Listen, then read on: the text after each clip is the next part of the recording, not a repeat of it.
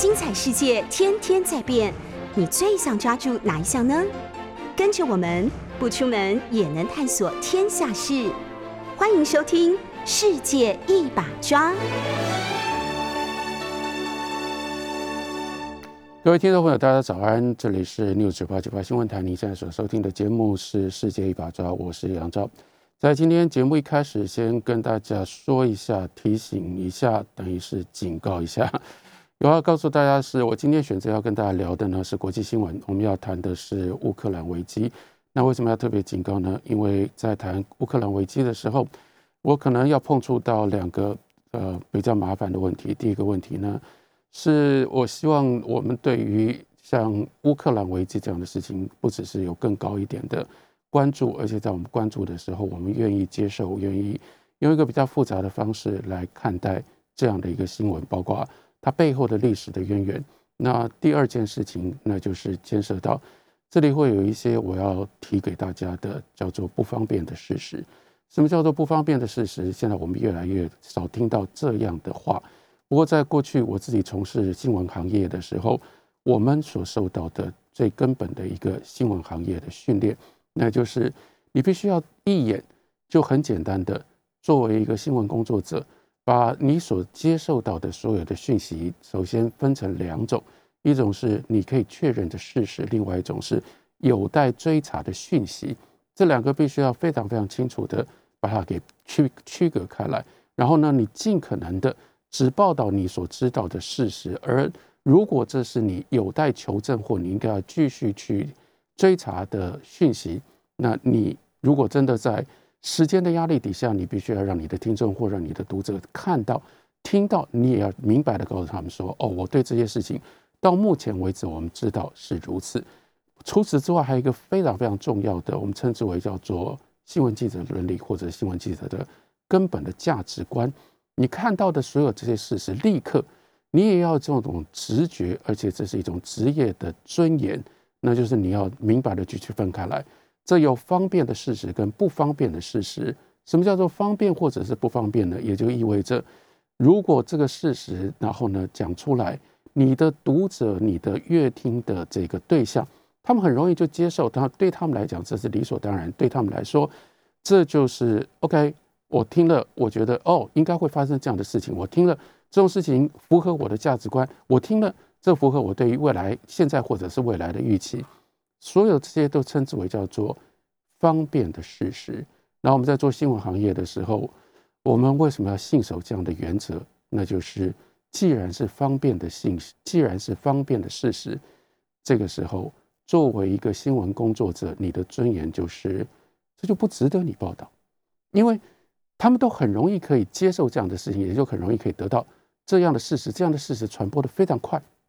因为大家都愿意。把这样的事实听了之后，然后呢讲给别人听，讲给同样很容易接受的人听。所以，我们作为一个新闻工作者，我们尽可能的，我们就是去报道不方便的事实。那大家就可以了解，依照刚刚所说的这样的一个标这样的一个标准，不方便的事实它有两个特性。第一个特性呢，就是这件事情违背或者是会去挑衅你的读者的根本的假设，不管这根本的假设。是关于啊，到底什么是好事，什么是坏事，或者是他对于未来预期，他希望，因为他的心目中当中认为希望听到什么样的消息，看到什么样的事情发生，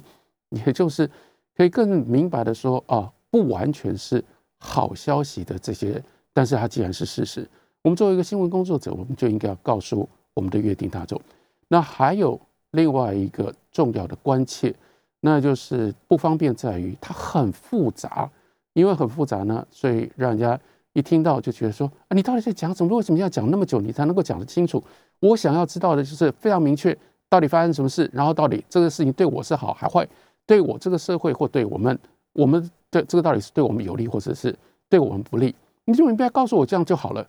问题就是这个世界就不是这样，这叫做不方便的事实或不方便的事实的另外一个因素。因为我们太多的人都习惯，我们希望找到快速的答案。可是快速的答案好了，快速答案它有好处。快速答案你不用烧脑，你不用花费太多的力气去想。可是这种这个方便的答案，现成的答案、简单的答案，它很麻烦呢，因为它就不是现实，它跟现实之间就有非常大的差距。所以，作为一个新闻工作者，另外一件事情，我们要表达不方便的事实，它通常是复杂的事实。要把这样的不方便的事实呢，想办法传递出去，这才是新闻工作之或者是新闻行业它之所以存在的最根本的理由。这些对我来说，仍然就是哎，我的价值观，这是我的教科书，我还是按照我自己所知道的新闻工作的教科书。来跟大家做这样的节目，那所以呢，我今天说我们要讲不方便的事实。这不方便的事实，在今天这样的一个环境当中更麻烦，因为我们现在越来越分众化，我们已经没有大众媒体，所有的媒体都是分众媒体，都是来自于这个社群媒体。因为是社群媒体呢，所以每个人都有自己的同温层。同温层最大的特色就是帮你挡掉所有不方便的事实。这不方便的事实，我们可以从乌克兰的这个危机看得非常清楚。在绝大部分的台湾人的生活里面，没有这件事情，或者这件事情一点都不重要。它不是个重要的事情，它不是个重要的新闻，甚至你碰都很难碰得到。例如说，什么叫做顿巴斯？例如说，你有没有听过卢甘斯克共人民共和国？像像这种，其实在整个乌克兰的。乌克兰的危机当中，非常非常关键的这些词语，完全没有在我们台湾这几天的大家的这个日常的意识当中。还有另外一件事情，那就是，就算你遇到了，或者是你碰触到了乌克兰的危机，乌克兰危机被讲述的方式，通常都已经被方便化了。方便化就是说啊，那我们应该为什么？我们应该要关切乌克兰？那为什么我们应该要关切乌克兰？好，我们看到。肖美琴在美国，然后发表了什么样的这个说法？然后呢，跟台湾之间的连接哦，跟台湾之间的连接是啊，所以我们应该关切，因为一我们应该关切，因为乌克兰好像台湾那个现在要去打乌克兰的俄罗斯，就好像在我们旁边的中国，所以把它这样对比起来之后啊，那当然我们要来看，好好的看一下乌克兰跟俄罗斯会发生什么样的事情，然后我们脑袋里面转的。其实当然就不是乌克兰跟俄罗斯，而是台湾跟中国。好，用这种方式来看待乌克兰的危机，我们就有了一些比较方便的解释。然后从这个方便的解释的角度来看，或者是来站边，来采来这个决定采取自己的立场。好了，那我就要开始先跟大家讲说，为什么我要刚刚特别提到。这个顿巴斯，或者是称之为叫做顿巴斯战争。另外，为什么要特提到卢甘斯克人民共和国？这就是在我们如果就是单纯的对比方便的事实当中，把乌克兰比台湾，把俄罗斯比中国，你在这个比的过程当中，你就放不进去的东西。这就是为什么大家会没听到。顿巴斯是乌克兰东部的区域。在乌克兰东部的区域呢，有两个自己成立的人民共和国，其中卢甘斯克就是这一次的这个乌克兰危机当中，卢甘斯克人民共和国是最重要的冲突点。那这到底是哪？这是什么国家？为什么你从来没有听过卢甘斯克人民共和国呢？因为全世界基本上没有任何其他的国家承认卢甘斯克共和国的存在。好了，这个整个事情呢，要回头回头先去讲很重要的一件事情是二零一四年的克里米亚战争。二零一四年的克里米亚战争，在那个战争，那个战争之所以会那个为什么会有二零一四年的克里米亚战争，跟今天造成乌克兰危机，其实是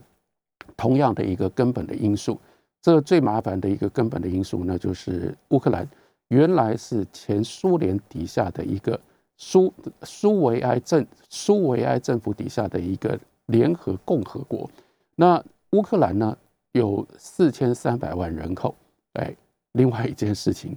就是，当我们在用乌克兰比台湾，用苏联用这个俄罗斯比中国的时候，常常很多人会发生的误会。这又是方便的事实跟不方便的事实当中的差别。有很多人误会说，你看，因为想到说台湾这么小，中国这么大，所以当我们在想象乌克兰跟这个俄罗斯的时候，当然俄罗斯很大，我们就以为你看乌克兰也好小，所以呢，俄罗斯欺负乌克兰，大家要不要再回去仔细的稍微看一下俄欧洲的地图？从这个从地理上面，从面积上面来看，你可能没有意识到，乌克兰是欧洲第二大国，它不是个小国。我们常常在这上面，我们就习惯，我们有很多很多我们这种奇怪的习惯。例如说，我们老是喜欢讲人家波罗的海三小国。我常想说，我们到底凭什么叫人家波罗的海三小国？波罗的海是一回事，为什么是三小国呢？这三小国当中，你看。如果你以人口来说的话，当然他们人数比较少。可是你从土地面积来看的话，我们台湾跟人家相比，我们比人家小。为什么我们叫人家小国呢？乌克兰也是一样啊。乌克兰是一个四千三百万人口的一个国家，所以它绝对不是一个小国。请大家记得第一件事情。再下来第二件事情是，乌克兰四千三百万人口当中，如果你真的要去类比，这就是更麻烦。因为我们就看到这个复杂的事实。首先，乌克兰的四千三百万人口当中，其中有八百万，最主要是集中在东部，但是并不是完全集中，它还分散在乌克兰其他地方。有八百万人口，他们是讲俄语的，因为他们是讲俄语，所以他基本上他们的政治态度、他们的文化认同，他们是亲俄罗斯的。然而，在这个乌克兰独立了之后，包括这些年来我们看到的，尤其是从二零一四年之后，非常明显的一件事情，那就是这个乌克兰乌克兰政府进行了非常努力的、非常积极、非常 aggressive，就开始进行。我们可以，如果你要对比的话，那就是去俄罗斯化。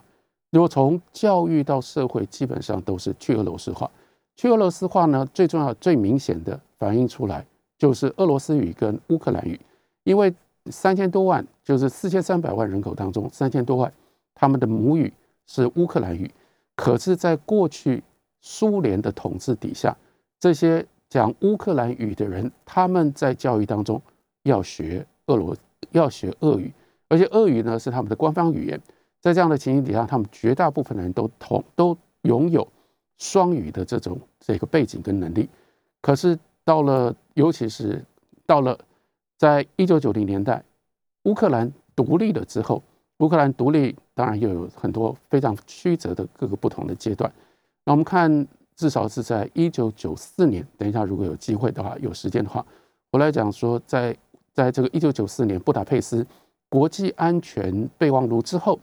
乌克兰独立，而且乌克兰呢就走这条路线。乌克兰所走的这条路线呢，到二零一四年。克里米亚战争之后，更加的变本加厉，那就是去俄罗斯化。去俄罗斯化呢，所以就把，例如说，在这个原来的教育的体系当中，逐渐的把让俄语的比例一直不断的减少，减少到现在，他们在学校的教育里面已经完全不教俄语。另外一件事情呢，就是把俄罗，然后就是把俄语的这个原来的官方的地位一直不断的下降。下降到什么程度？下降到最近最近的发展，那也就是全面要求，如果是讲俄语的影片，通通都必须要加上乌克兰语的这个字幕，要不然不得公开放映，不得公开上演。所以这就是非常非常明确的确立了，叫乌克兰语至上，乌克兰语的这个乌克兰语作为一个正统语言的这样的一个基本的态度。然后，所以在这样的过程当中，你也知道，受到最大伤害的，或者是会引发最大反弹的，就是原来说俄语，俄语就是他们的母语的这群人，这群人在去俄罗斯化的过程当中，反而就激化了他们非常非常强烈的自我的认同，因为他们就觉得说，我们在当年，当然这都是就是历史的现实报。因为这些亲俄罗斯的人，当时在苏联的统治架构底下，他们因为跟俄罗斯的这个密切的关系，所以他们算是少数的特权分子，他们的地位比较高，他们必逆高高在上来看这些讲俄讲乌克兰语的本地人。可是到这个时候呢，一切逆转，逆转了之后，他们变成既少数而且地位又低。在那样的情形底下，这又是尤其是在历史上，从时间上面来看，这是非常非常严格的，就是非常严厉的相对被剥夺、被剥相对被剥夺感，也就是本来的地位逆转，原来比较高，现在被看不起。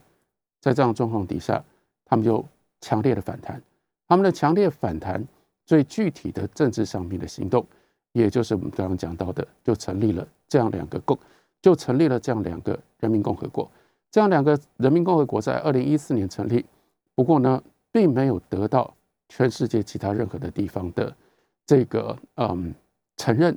但是为什么在没有任何国际承认的情况底下，这两个人民共和国还能够继续存在呢？那也就是牵涉到二零一四年。二零一四年发生二发发生克里米亚战争，克里米亚战争是如何解决的？克里米亚战争当时就签订了一个明斯克协议，这是一个国际协议。明斯克协议呢，后来又有补充的新明斯克协议作为它的这个条条约内容上面的充实。今天我们看到的最新的消息，那就是法国总统这个马克龙他出面，然后呢邀普丁。另外，拜登也表示他愿意与会，这就是用国际的方式，用国际力量、国际协商的方式，其实也就是依循原来二零一四年的这条路线，希望能够来解决今天现在所看到的俄罗斯跟乌克兰之间的冲突。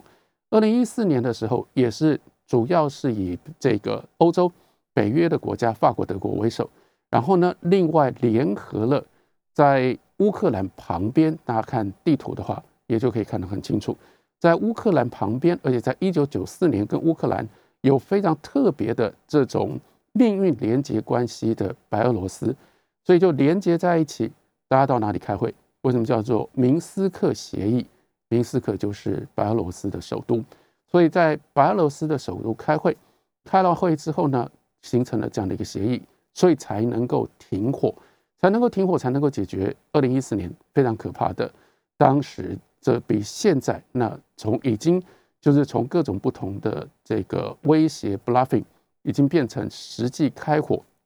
实际的战争，才能够得到解决。这就是明斯克协议的这个重要性。不过在明斯克协议当中，那为什么能够解决？因为当时的乌克兰政府承诺他们会定定。乌克兰国内的法律让这两个新成立的，当时就是说他们愿意，他们愿意取消，就应该说前提条件是这样：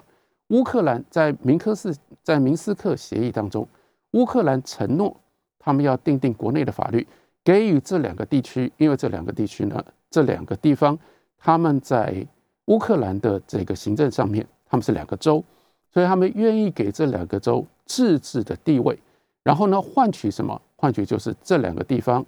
这些说俄语的亲俄罗斯的人，他们放弃他们所成立的这个独立的国家或者是独立的政府，这是当时协议上说的。可是我们也不得不说，那后来发生什么事呢？后来发生为什么？包括为什么要有新明斯克协议？因为乌克兰政府从来没有没有实现他们在这个协议上面的承诺。所以为什么，例如说卢甘斯克共和国，它到现在还存在？因为依照这个协议，是他们如果取得了自治的地位，如果乌克兰定定了这样的一个法律，他们取得了自治的地位，他们就会取消共和国的地共和国。可是从二零一四年到现在将近八年的时间，乌克兰这个法律经过了各式各样不同的曲折，大部分的时候都刻意的被搁置。这个法律到现在没有定出来。那这个法律没有定出来，为什么会接下来引发在今年二零二二年变成这样的一个这个乌克兰危机呢？那就是这个俄罗斯的国会杜卡，那就在这个节骨眼上，是他们定定、他们成立、他们形成了、他们这个做了一个决议。当然，现在很复杂的。比较复杂的就是，我们大概都大家应该多少了解俄罗斯的政治的局面。俄罗斯政治的局面，这就是普京强人统治。普京强人强到什么样的程度？他从叶尔钦的手里面接过这个这个夺来了他的他的统治他的政权之后，一直到现在，基本上俄罗斯就只有普京这样的一个至高的领袖，不管他叫做总统或叫做总理。当他不能当总统的时候，他就跑去当总理，然后派了一个傀儡来当总统。等到他又可以回来当总统的时候，他又选为总统。然后呢，接下来他就改变，让他作为总统的时间可以一直不断的用各种不同的方式，一直不断的延长。到目前为止，普京快要七十岁了。不过呢，诶，他的任期，他继续当这个俄罗斯最高领袖，目前合法的，我们讲的是合法，不要再讲说后面还要怎么样修改。那合法的。他可以一直当到二零三八年，他还有十六年的任期，他可以当好。所以，普京当然他对于俄罗斯的政治，他有非常充分的掌握，也因此，在俄罗斯的国会所做的任何的决议，大概都只有两个结果：一个结果是本来就是普京他所属意而让国会通过的；第二呢，如果这不是普京愿意要有的。或者是愿意要执行的，这不符合他的意愿的话，普京有各式各样的方式，各种不同的政治的运作，他可以规避国会的决议对他的约束。所以，我们大概可以非常清楚的明了，普京在这个时候，他就是要利用乌克兰，尤其是卢甘斯克这两个共和国，它所产生的这样的一个暧昧的局面，因此让俄罗斯的国会通过决议，要承认。这两个共和国过去从来没有任何其他的国家承认这两个共和国，所以一旦如果就是表明了，这当然对于乌克兰政府来说这是非常巨大的挑衅。本来这是我的领土当中我的领土的一部分，但现在你竟然要把它变成是独立的国家，这个独立从我的这个政权里面独立出去，这下子这一切事情非常非常麻烦。因为这样的一个复杂的情况，那就是不只是乌克兰和苏联和俄罗斯之间的关系，还有乌克兰自己境内的顿巴顿巴斯地区跟乌克兰之间的关系，是这样的一个三重的关系。这三种的关系引发的这连串的问题，它有它非常非常复杂的历史的背景。如果我们要了解，尤其如果我们想要等同来看台湾跟中国的关系的话，希望这些复杂的东西大家都能够考虑进去。您所收听的是九八新闻台的世界一把抓，我是杨照。我们继续来跟大家聊乌克兰危机以及不方便的事实。不方便的事实，也就是乌克兰危机的背后的这个背景呢，非常的复杂，不是我们一眼看过去，然后我们自己去归类，然后呢，我们就可以拿到这样的方式来套用在自己的这个现实的状况底下。比如说，的确，乌克兰危机当中有一些因素跟台海的状况、跟台海的情势很类似，像是一边，那就是苏俄罗斯，俄罗斯一直不断的主张，一直不断的认为，在他们的民民族主义的这样的一个眼光当中，乌克兰是俄罗斯的传统。应该说，我们可以套用这个话，因为的的确确是完全一样的说法，那就是。乌克兰长期以来在历史上一直都是俄罗斯领土的不可分割的一部分，一直都是俄罗斯领土当中。那所以这是从乌克兰、从俄罗斯的角度，他们去看乌克兰。因此，虽然在整个苏联裂解的过程当中，乌克兰独立到了二零一四年，又发生了这个颜色革命、橘色革命，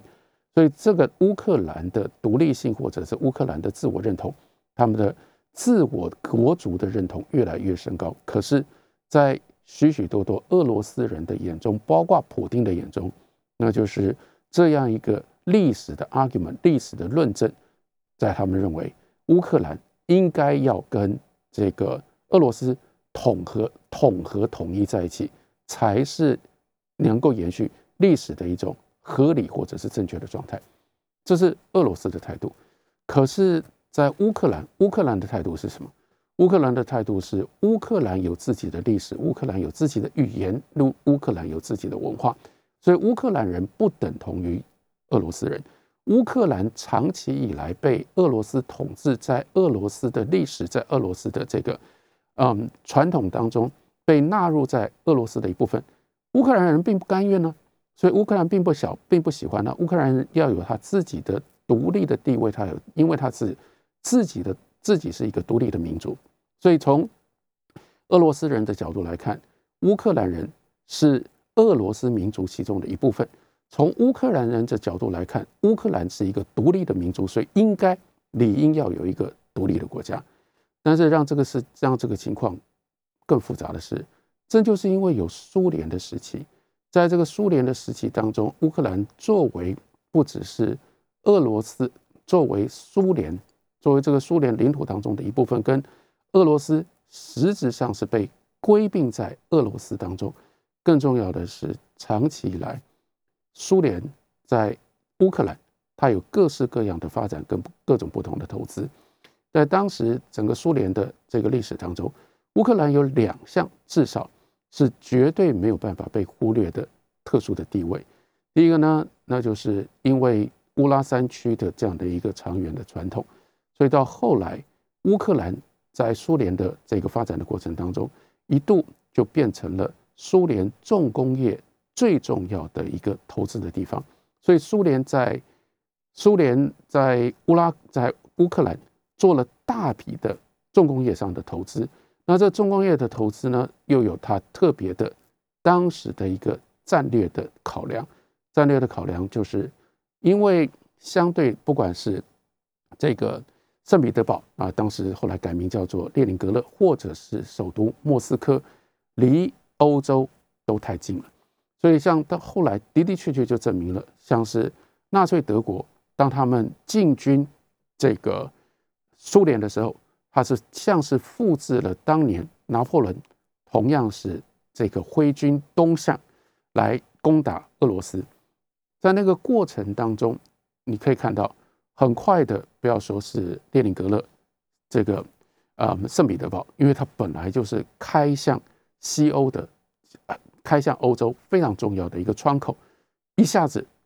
就就跟欧洲基本上，甚至他的认同都更接近欧洲。即使是莫斯科，其实在那样的一个地理的环境当中，都很难逃过来自于欧洲的威胁。所以为什么要让更东方的？然后另外呢，因为它又有这个黑海上面的关于跟黑海的。相关的这个地缘上面的的各种不同的优点，所以就特别把重工业地区呢放在乌拉呃放放在乌克兰，所以乌克兰第一个它有非常庞大的重工重工业的基础，可是这重工业的基础那又麻烦了。俄罗斯人说这是我们投资的，这是我们去新建的。乌克兰人说这是我们的，这是我的国土里面，所以这当然到了后来。这是没有办法分，这是绝对没有办法公公说公有理，婆说婆有理，绝对没有办法双方得到一个共识的答案。但是更麻烦的是，在这个过程当中，那今天我们所称的乌克兰境内，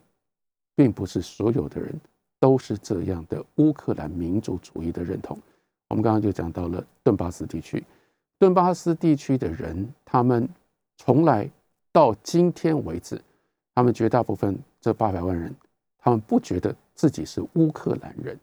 他们还是觉得自己是俄罗斯人。那我既然是俄罗斯人，同样这就是类比了。类比就是你们觉得你们自己是乌克兰人，你觉得如果你认为乌克兰人你是乌克兰民族，你就可以从俄罗斯的这个统治底下，你可以独立的话，那同理，为什么？我今天我觉得我在乌克兰的境内，我是俄罗斯人，那我是不是也就应该，你就应该用将心比心，这在原理上面的一致性。你作为乌克兰人，你就要从俄罗斯人当中去独立出来。我作为俄罗斯人，那我也应该有权利就从乌克兰独立出来。所以乌克兰的危机是很难解决的，因为乌克兰政府一方面，当然他们宣称或者是他们这个坚持，他们跟俄罗斯之间不能够因为这种历史的论述，因为这种历史的主张而逼着他们必须要加入或者是重回俄罗斯。但是另外一方面，如果他对于这种民族主义，对于这种民族国家越是强调他自己境内的这些俄罗斯人，就振振有词，就有道理。没错，我们通通都同意。那我们是什么样的语言？我们是什么样的文化？我们是什么样的历史？我们应该有自己的国家。啊，我们要有自己的国家，因为我们不是乌克兰人啊。然后在乌克兰去俄罗斯的、去俄罗斯化的这个过程当中，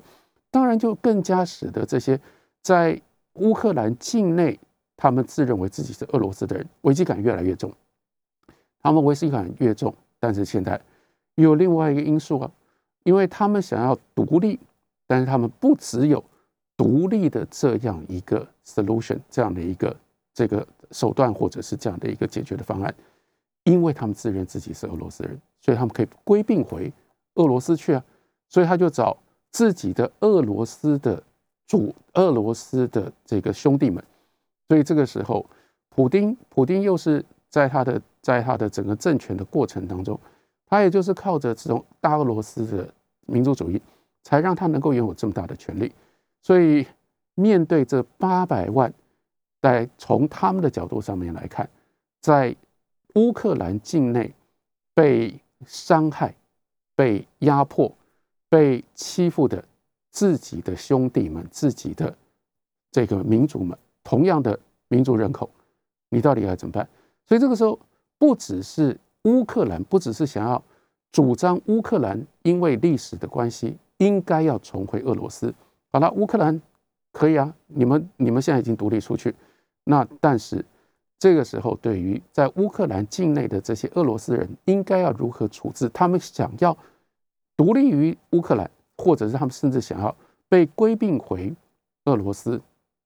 这就很麻烦。然后偏偏他们是在他们是在乌克兰的东部，是在跟白俄罗斯交界的这块地区。那所以这块地区。又非常的敏感，在这种状况底下，就产生了这个其实是非常非常难解决的一个情况。让这个情况更复杂的是，那就还有，我们又回到讲到说，一九九四年，刚刚特别为什么要提到一九九四年的布达佩斯国际安全备忘录？那就是苏联在俄罗斯，对不起，苏联在乌克兰它的统治跟它的发展，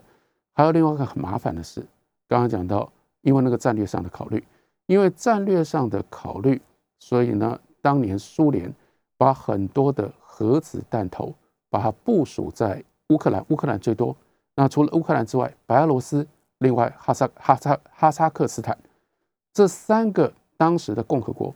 中亚的就靠近中亚黑海旁边，然后靠近中亚的共和国，他们都拥有核子武器、核子弹头。这在苏联瓦解的过程当中，这是最麻烦的一件事情，因为苏联瓦解了，然后呢，所以这些地区纷纷独立，独立了之后呢，他们跟苏联的原来的苏联的政治跟军事切断了关系，但是他们的境内拥有大批的核子弹头，那这就是到后来美国的好莱坞大片很多都是取材于这里，那就有了很多这种。可以有大片发挥的戏剧的这样的一个背景跟张力，包括《零零七》，大家去看应该有印象。你在这几年当中，你看过的很多的电影，那个电影的最重要的危机点就是啊，恐怖分子手上得到了核子弹头，有核子武器，然后不止有核子武器，它还有这个飞弹的这个投长城投掷的这种设备。你会应该印象当中会想象可以出现。电影里面那样的一个这个惊人的画面，那一颗一颗的核子弹头、核子武器，然后如何被运出来？为什么会有这种情节？就是来自于当时在苏联瓦解的过程当中，核子弹头该怎么办？那核子弹头该怎么办？这个就不是苏联分裂结束了之后，俄罗斯这个国家自己要关切的，这是全世界的大问题，尤其最关切的，没办法。美国再加上北大西洋公约组织，美国是在原来的这样的一个冷战的结构底下，美国跟苏联是最重要的两大核子国家。然后呢，他们花了很大的力气做各种不同的限核的这个努力。美国这个时候发现好恐怖，我跟苏联搞了这么久，好不容易开始可以对于核子武器有所有一定的控制，苏联瓦解了之后，如果这些全部都失效，太可怕了。所以美国非得要主导介入来处理这件事情。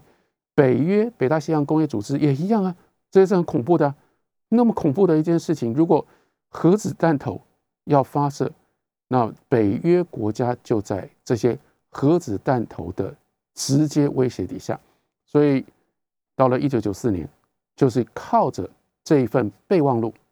然后做了非常重要的决定，让乌克兰、白俄罗斯以及哈萨克斯坦这三个原来前苏联的共和国，终于谈定了他们如何解决。在他们境内的所有的这些核子弹头，那这个备忘录的解决方式是什么呢？我们休息一会儿，等我回来继续告诉大家。现在大家收收听的是《世界一把抓》，我是杨照。那在刚刚在休息之前，跟大家提到了那一九九四年布达佩斯国际安全条款，呃，国际安全备忘录。那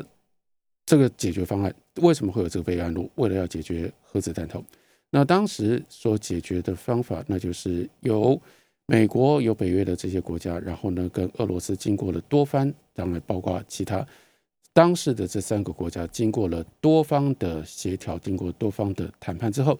最后决定。说老实话，那当时是让全世界松了一口气，因为大家不要忘了，在同时那个时候，包括为什么这三个国家会受到这么庞大的压力，因为前苏联的。这个附属国南斯拉夫，南斯拉夫从一九九二年开始，那就陷入到非常非常疯狂、非常可怕的这个内战当中，最后呢分裂成为六个国家。我相信大家或许对这段这个历史还有印象，还所了解。但是相对应的这个过程，那就是因为南斯拉夫打成那个样子，大家想不对了，万一在前苏联的其他的地区，比如说牵涉到乌克兰。白俄罗斯、哈萨克斯坦，如果也打起来，打起来的过程当中，就开始有人去动用这些核子弹头，后果不堪思虑，所以非得要尽快的解决这个核子弹头的问题不可。所以这个时候呢，产生了强大的压力，这个压力最后就使得这三个国家在这个国际安全的备忘录当中，他们同意。说老实话，真的很难想象，他们把所有境内的核子弹头。不可能隐瞒，因为资料都在前苏联，也就是在后来的俄罗斯的手里，所以他们把把这个境内的所有的核子弹头系数全部还给俄罗斯，运送运回俄罗斯。那你说说老实话，我说为什么觉得不可思议？因为这是三个相对，尤其是相对俄罗斯跟周围的这个环境，相对于北约国家，相对于美国，他们是比较弱小的国家。一般弱小的国家，你最简单也是最直接的一种国家安全的思考，就是希望能够拥有核武。包括我们看到，像金正恩所统帅的，其实是这个金家三代，他们统他们所统治的北韩，为什么就在这件事情上面有这么深刻的执念？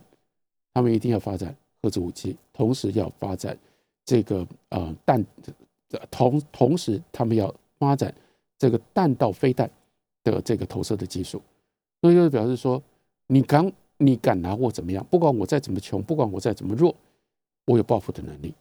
那我的报复是你受不了的。所以你可以想见说，当年乌克兰这三个国家，既然手上已经拥有了这么好的核子弹头，而且呢自己也的的确确有作为国家防卫上面的需要，他们却愿意把核子弹头。交还给俄罗斯，而且不是交到别的地方去。当然，这里就同时让原来的这个禁核、禁止核子扩散的条款，那运用在这个地区。那可是为什么能够达成这样的一个协议？中间就有一个关键，这个关键就是这个备忘录。备忘录本来应该更进一步的，它要升级成为一个协议，而我们只能说，后来这个协议并没有出现，所以要维持。是一个备忘录，然而在这个备忘录里面呢，就特别提到了苏呃俄罗斯特别明确的承诺，正就是因为他们这几个国家把自己作为国家的防卫的最重要最重要的这个防线交出来了，所以一来，俄罗斯就承诺，对于这三个国家的国境，不能够在未来以任何的理由用武力的方式予以改变。记得，这是备忘录里面所说的。那这个备忘录之所以能够有效，或者是乌克兰这个白俄罗斯他们为什么要相信这个备忘录，然后把这个核子弹头交出来？因为背后有北大西洋公约组织作为它的保障，所以在这个过程当中就应该要有各种不同的，包括核子弹头的这个交接的过程，然后到后来北大西洋公约、北大西洋公、北大西洋公约组织，它就介入在这个整个程序过程当中。那也就因为这样，所以等于等同于一九九四年，我们如何解释？至少是从。乌克兰的角度来看，我们如何解释这件事情？这件事情对他们来说，也就是北大西洋公约组织在他们放弃了核子弹头之后，北大西洋公约组织是他们最重要的安全的保障。也因为这样，所以接下来就引发了这一连串的冲突。冲突的一面是乌克兰，乌克兰就是要不只是要更积极的参与西方的国际运作，最主要的是。他们要争取加入，像土耳其这种国家是站在，例如说经济上面的考量，他们努力的是要加入欧盟。可是乌克兰不是，乌克兰是为了这样的一个安全的考量、安全的保障，他们努力最积极的是要加入北大西洋公约组织。可是，一旦乌克兰加入北大西洋公约组织，对俄罗斯来说，却是一个绝对无法被接受的一个一个做法。你看，一直到今天。在乌克兰危机当中，二零二二年的乌克兰危机当中，普京他在马克宏提出这个协商，大家坐下来谈，这就很像当年一九九四年或者是二零一四年的状况。大家要坐下来谈的时候，普京他所提出来的条件，大家今天去看，仍然有这一条，而且这一条其实是很夸张的，他就要求乌克兰永远最把最夸张的是永远。乌克兰永远不得加入北大西洋公约组织，但对乌克兰来说，如果没有北大西洋公约组织，他当年放弃非这个核子核子弹头，他所要追求的国家的安全就不可能能够得到保障。所以这是从一九九四年就一路二十几年来，将近三十年的时间，一直都存在的一个冲突点。这个冲突点从来没有办法解决，从来没有真正得到解决，所以这个备忘录，事实上，我们看在这个过程当中，它一再的被提出来。可是为什么它会一再的被提出来？因为这个过程当中，双方都没有真正能够，比如说牵涉到这里的各各方都没有真正能够执行，能够实现这个备忘录。还不止如此，刚刚我们讲到，二零零二零一四年解决克里米亚战争，它的解决的方式是签订了。这个明斯克协议，明斯克协议对于各对解决为了要解决当时的冲突，对各方也都有，他们当时都承都他们当时都同意的一些条件，可是从二零一四年到现在，这些条件也都没有被实现。所以刚刚我们讲到说，这个顿巴斯，顿巴斯什么叫做顿巴斯战争？顿巴斯战争也就是从二零一四年一直到今天，并不是今天才出现。是从二零一四年到今天，